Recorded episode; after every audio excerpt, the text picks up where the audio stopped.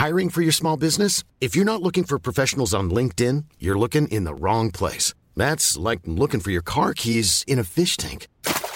LinkedIn helps you hire professionals you can't find anywhere else, even those who aren't actively searching for a new job but might be open to the perfect role. In a given month, over 70% of LinkedIn users don't even visit other leading job sites. So start looking in the right place. With LinkedIn, you can hire professionals like a professional. Post your free job on linkedin.com slash people today.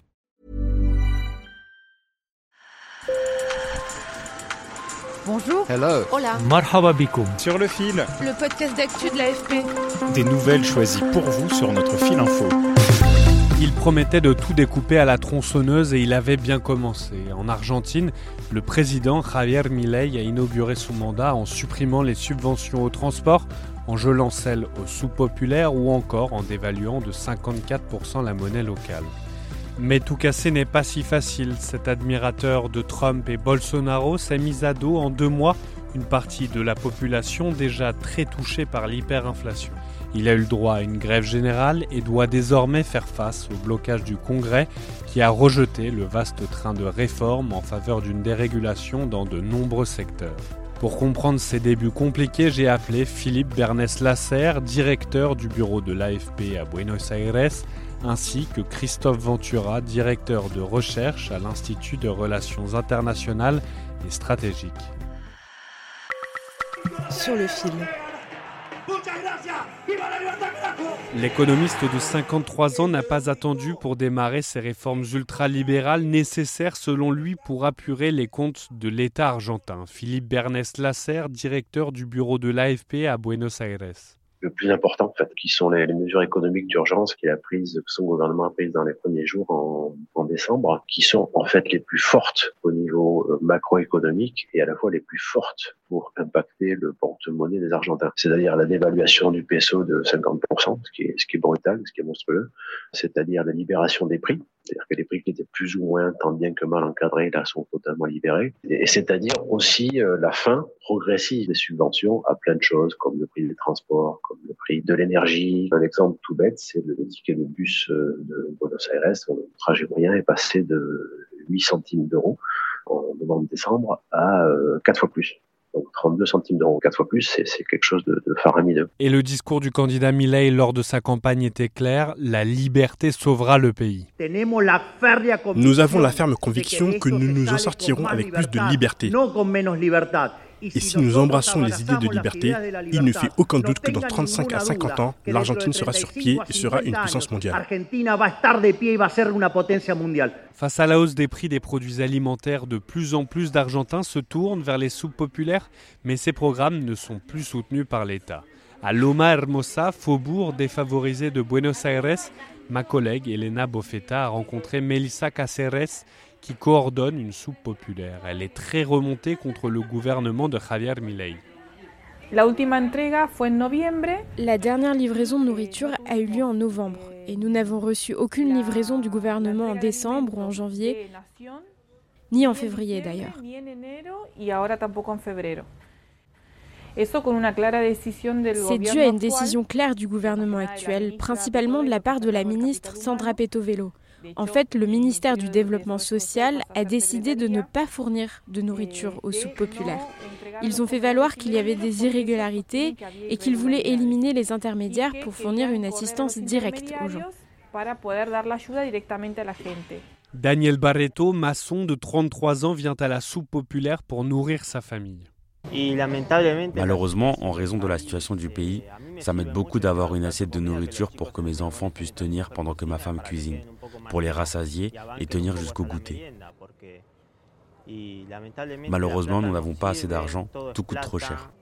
Le nouveau président est en difficulté au Parlement où son parti n'a pas su nouer d'alliance avec la droite classique. Et là aussi, il est rattrapé par la réalité de ce qu'il est, c'est-à-dire qu'il a eu un mode de, communication très très confrontationnel, très conflictuel. Il dit euh, voilà, je suis contre la caste, c'est moi contre tous, vous êtes avec moi, vous êtes euh, contre moi, etc. Ça, c'est son mode de communication à lui. Il se présente, il continue de communiquer comme l'homme de la rupture, du non-compromis, tout ça. Mais, mais au niveau concret, pratique, quotidien, euh, il va devoir faire des, des compromis. Des compromis il n'avait pas prévu d'en faire, comme en témoigne son discours le soir de sa victoire. La mitad de los argentinos son pobres La moitié des Argentins sont pauvres et 10% d'entre eux vivent dans l'extrême pauvreté.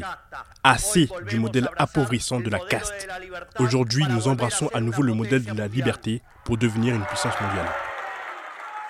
Son parti, La Libertad Avanza, La Liberté Avance en français, a été créé par Milei en 2021. Il compte seulement 38 députés sur 257 sièges, 7 sénateurs et aucun gouverneur de province. Milei est donc obligé de nouer des alliances.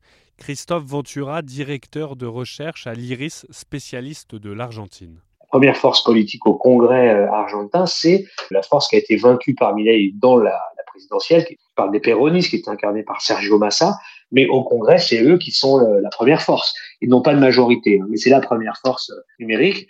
La deuxième force, c'est euh, la droite traditionnelle qu'incarne l'ancien président Mauricio Macri et qui a élire à la présidentielle Milei, qui n'aurait pas pu être élu sur ses seules forces. Ainsi, début février, le Parlement a rejeté son train de réforme, une loi en 600 articles qui devait mettre en pratique son credo ultralibéral à tous les domaines de la société argentine, de l'éducation en passant par le foot où les clubs deviendraient des entreprises et même à la vie de couple avec des divorces facilités. Ces derniers jours, des discussions sont ouvertes avec la droite libérale classique qui était au pouvoir de 2015 à 2019. Elle pourrait conclure une alliance sur la durée et la mise en place d'un intergroupe.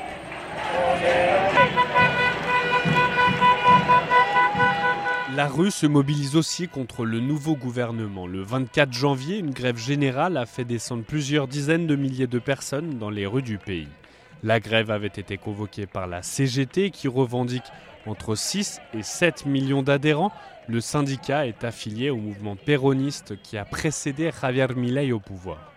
D'autres syndicats et des partis de gauche comme le Front de gauche se sont mobilisés.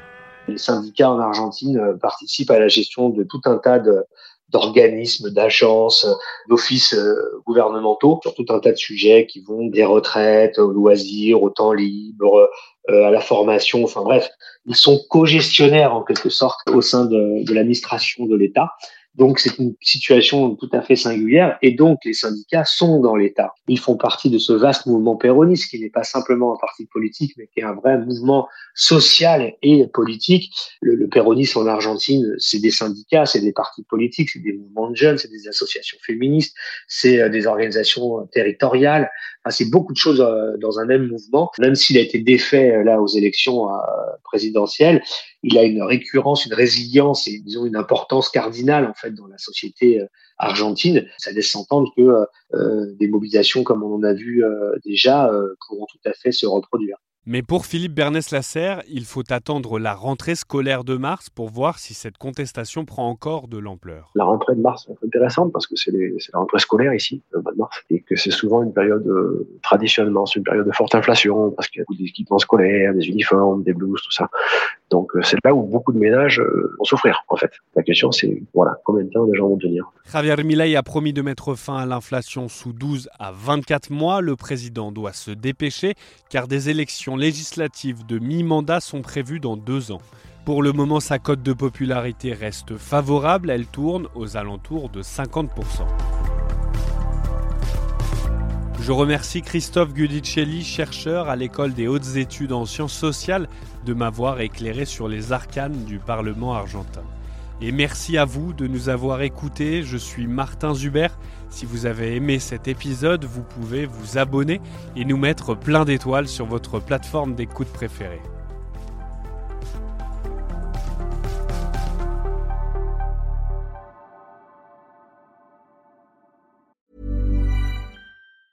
Hi, I'm Daniel, founder of Pretty Litter. Did you know cats tend to hide symptoms of sickness and pain? I learned this the hard way after losing my cat, Gingy. So I created Pretty Litter, a health monitoring litter that helps detect early signs of illness by changing colors, saving you money and potentially your cat's life. Pretty Litter is veterinarian developed, and it's the easiest way to keep tabs on your fur baby's health right at home. Go to prettylitter.com and use code ACAST for 20% off your first order and a free cat toy. Terms and conditions apply. See site for details.